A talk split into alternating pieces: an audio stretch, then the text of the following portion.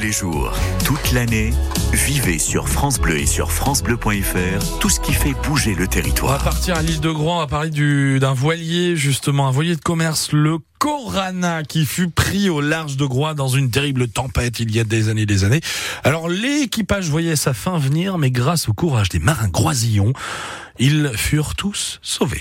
Le Corana? Est un fier trois-mâts de commerce à coque d'acier de 1200 tonneaux lancé en 1876 dans un chantier britannique. Il bat pavillon danois, il est servi par 15 marins et il est commandé par le capitaine Janssen. Début novembre 1884, il charge à Bordeaux des poteaux de mine pour le pays de Galles. Une tempête de force 11 sévit alors dans le golfe de Gascogne et il faut dix jours au navire pour arriver dans les environs de Groix, les lieux de sa perte.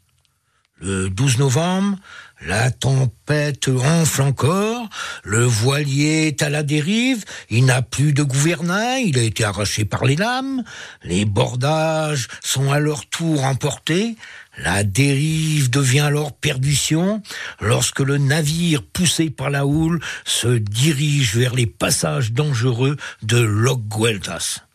Il est menacé de dislocation par les déferlantes à proximité du rocher Artérib, déjà un nom qui dit tout, hein, le voilier se couche à tribord. Les marins se réfugient à la proue, ils pensent leur dernière heure arrivée.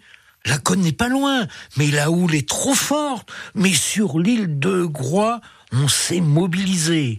Les hommes, pour la plupart, sont des marins aguerris, mais pas question, dans cette situation, de mettre le canot de sauvetage à l'eau. Les risques sont trop grands.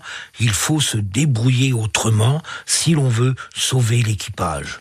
Groix est en effet équipé d'un canon porte-amarre. On va donc essayer d'établir un va-et-vient entre la terre et le navire qui risque à tout instant de couler avec son équipage. Plusieurs tentatives échouent, c'est difficile, c'est compliqué, ça tombe à l'eau, mais enfin, après plus de deux heures, on arrive enfin à tirer un gros câble entre le navire et la côte. Mais là encore, il faudra des heures et des heures d'efforts pour ramener à terre 14 marins sains et saufs. Mais il reste un quinzième. Il est blessé. Et c'est un groisillon, un risque-tout, qui va ramener sur l'île le marin danois. Quant au Corana, il est définitivement perdu. Au temps des derniers voiliers, les marins de Groix ont payé un lourd tribut à l'océan. Ainsi, en 1883, sept bateaux et 63 marins disparaissent en mer.